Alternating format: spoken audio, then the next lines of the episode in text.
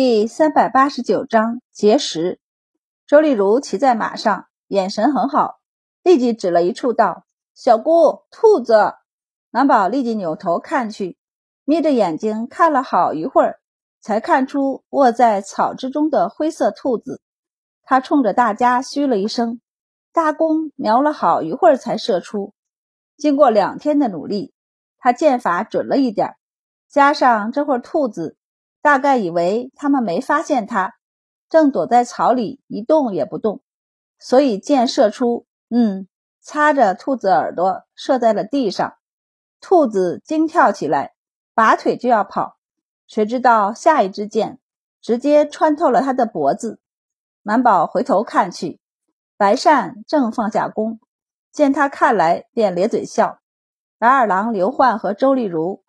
已经很兴奋地打马上前，捏着兔子耳朵就拎起来，中了中了！庄先生念叨了两天的兔子总算是有着落了。阴货轻轻地踢了踢马肚子，上前看了一眼，回头笑问俩人：“你们还去打猎吗？”他就是马车坐多了，所以才骑马出来跟他们走一走的，几乎都是小跑，一直往前溜达。要是打猎，他恐怕不能跟着他们了。白二郎兴致起来，撺掇道：“去吧，去吧！我看这条路走的人不多，草地上说不定真能找到兔子。”满宝也想去，于是扭头和阴货道：“你在后面慢慢走，我们先去跑一圈。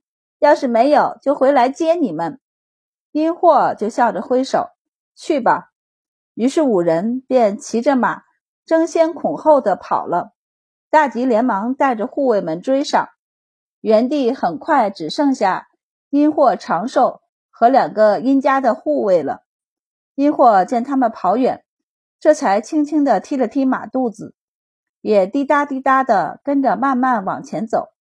草原上兔子本来就不少，这一片或许真如白二郎所言，走的人不是很多。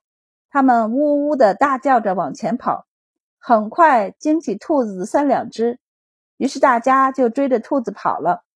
满宝在锲而不舍地射出三支箭后，第四支箭终于射中了一只奔跑中的兔子。还没学过骑射的周丽如只会骑马，跟在后面欢叫，高兴地喊道：“我小姑射中一只兔子了！”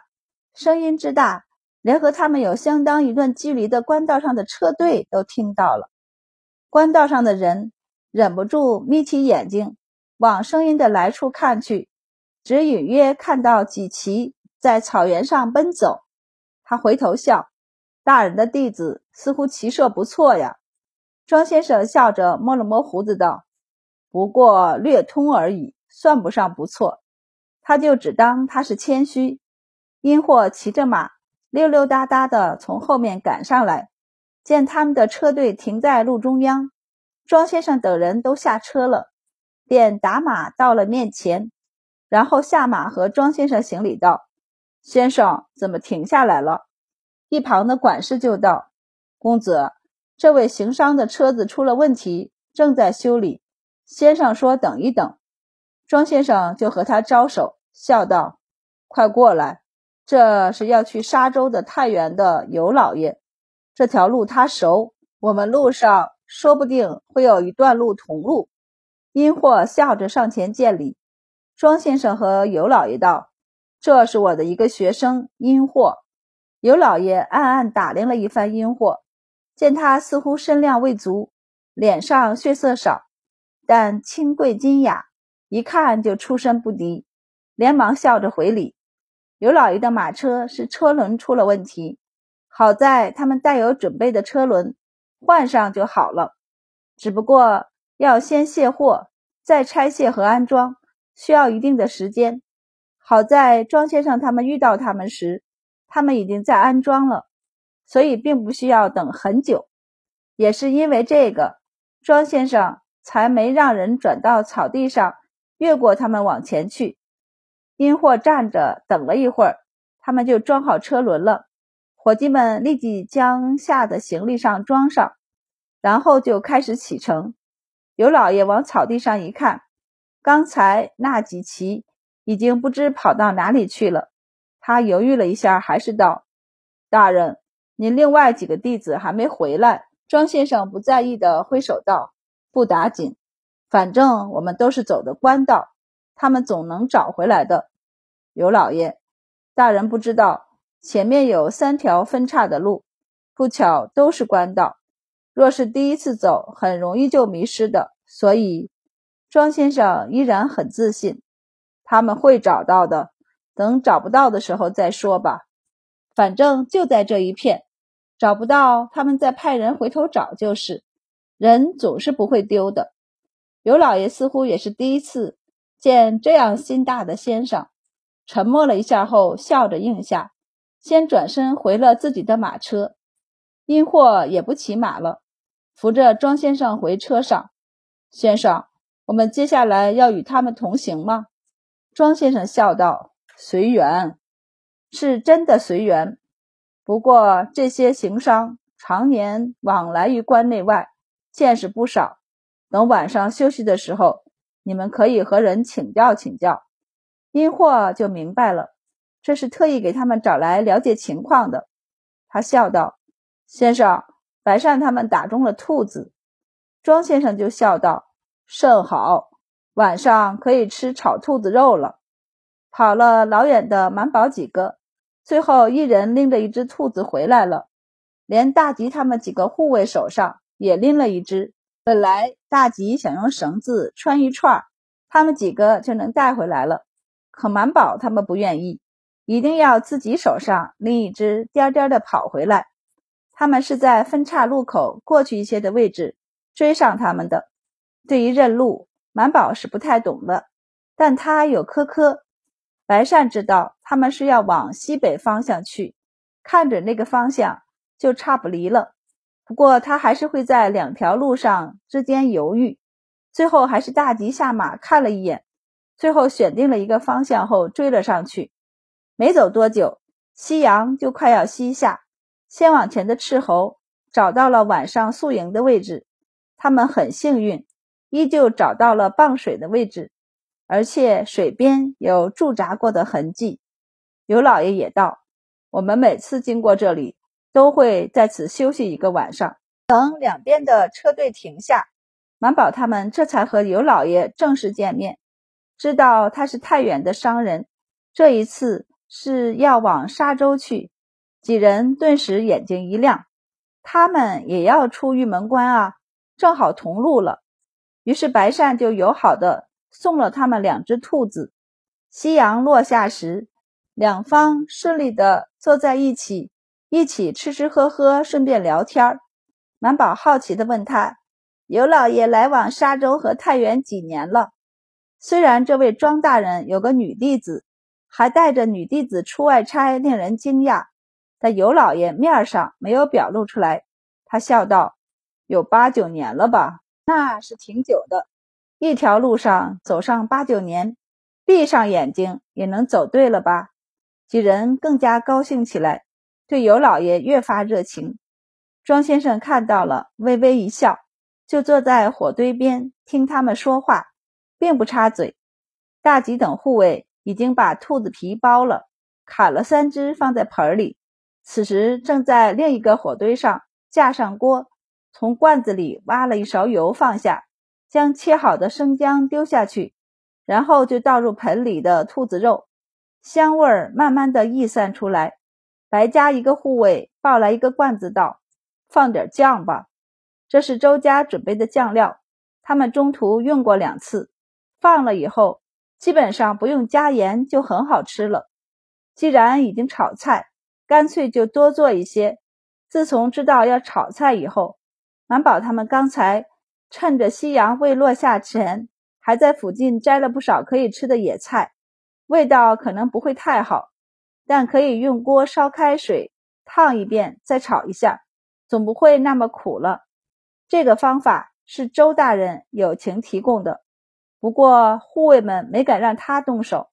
虽然他说起做菜来一套一套的，但谁知道他是不是真的会呢？呵呵，毕竟是大人。怎么能让大人动手呢？至于队伍里的另一个女孩子，在吃过她第一次做的菜后，大家都默契的将周丽如排除在做菜的行列中。也真是奇怪，看她洗菜、切菜、下锅翻炒，都很熟练的样子，放的油盐看着也跟他们差不多，可做出来的菜就是差了那么点滋味儿。在发现周丽如做的菜还不如他们一群大老粗以后，他们就下意识的不再让他们动手了。此时他们就做得热火朝天的。白善起身跑到食材区那里，还翻出了才腌好串上的一只兔子，提着就回来挂在火堆的架子上。我们烤兔子吃。庄先生对烤兔子一般，更喜欢吃炒的。满宝也是。所以吃饭的时候，就着好吃的炒兔子肉先吃饱了饭，也被塞了一个碗的尤老爷迟疑了一下才吃起来，一口白米饭塞进嘴里，忍不住嚼了嚼，他忍不住叹息出声。大人准备的可真充分，大家一起不解地看向他。尤老爷道：“过了下周，再想吃到米饭就不容易，何况还是在草原上宿营时。”这样白花花的米饭，他这七八年也碰见过不少商队，钱财最多的十家商队，纪律最严明的世家商队，都没在草原上见过一碗白米饭。满宝捧着碗，一脸不解：“不吃饭吃什么？”刘老爷笑了笑：“吃面。”他的目光扫过已经蹲在其他三个火堆边开始吃饭的护卫和兵丁们，笑道。或者带的干粮，他的身后，他的管事和伙计们就正分着干粮。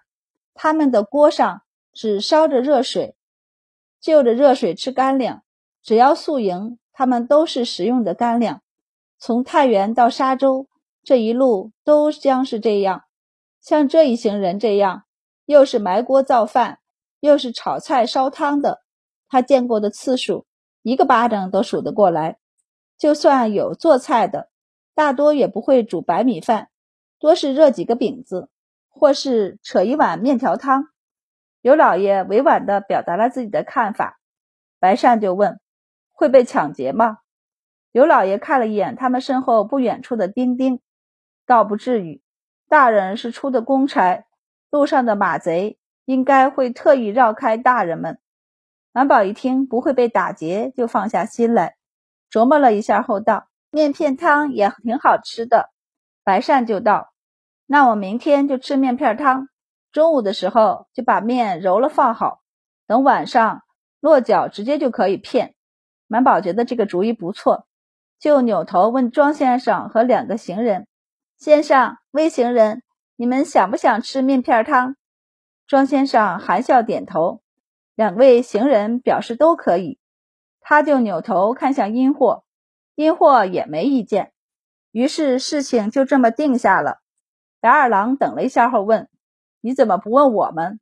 刘焕就是，你们会想吃的。满宝觉得他们肠胃这么好，只要好吃，吃什么都可以。周丽如道：“正好我们出下周时收了好多鸡蛋，可以鸡蛋汤打面片儿。”满宝连连点头。他除了不喜欢吃鸡蛋水，鸡蛋的其他形态他都喜欢吃。谈完明天要吃的东西，满宝便转而兴致勃勃地问起尤老爷来：“尤老爷，从此去沙洲，一路上可有什么好玩的地方吗？”尤老爷都不知道为什么话题会突然跳到这儿来，他顿了顿后，目光在白善几人身上划过，其实。早在他们骑马赶上来时，他就留意到了他们，尤其是白善。当时斜阳正好照在他脸上，他正好扭头笑起来，简直是灼灼其华。但收起笑容时，其身上的金贵并不下于那位殷公子。不仅他，他身侧这位周小姐也是气质容貌皆不俗，笑起来的时候还好。明朗如月，却又有三分可亲，但不笑时，看向人时竟有威仪，看着比那位庄大人还威望些。而另外两位公子和一位小姐，不论是相貌还是气质，也都不俗。而且这一番交谈下来，更不似无能之辈。不过，肯往这边来游学的，又怎么会是纨绔子弟呢？尤老爷心思电转，猜出这些公子小姐身份只怕不低。这位庄先生说是要往西域去出外差，顺便带几个学生游学。恐怕游学才是主，出外差反而是次要的了。刘老爷不知道自己竟然不小心猜中了真相，因为猜测他们身份不低，所以哪怕他们年岁小，问的问题也五花八门，什么都有，他还是耐心的解答了。比如再下去，他们可能会碰到什么部落，是否会遇见村镇和城市，什么地方有什么好吃的好玩的。一路上有什么有名的马贼？是否有游侠去挑战过马贼之类的？甚至几人还问起，传说贺兰山下有神迹，有仙女落于贺兰山，他们是否见过？尤老一想，他要是见过仙女，现在还会苦哈哈的跑商吗？几人围着火堆，兴奋的说了有一个半时辰的话。吃完了饭，不说还吃了两只兔子。到最后，夜风变冷，似乎有霜落下，大家这才分别洗漱一番后，回帐篷睡觉去了。因祸在吃完饭后，就披上了一件斗篷，头上还戴上了帽子。此时进了帐篷，才解下来交给长寿。不患咂舌不已，你准备的真齐全。因祸道：“我大姐准备的。”满宝说：“我不能吹寒风。”也不能受热出汗，夜晚和早上更是不能被霜冻打到，所以我大姐就让人用细麻加上细棉做了这一件斗篷，这样不冷不热的时候可以披上挡风霜。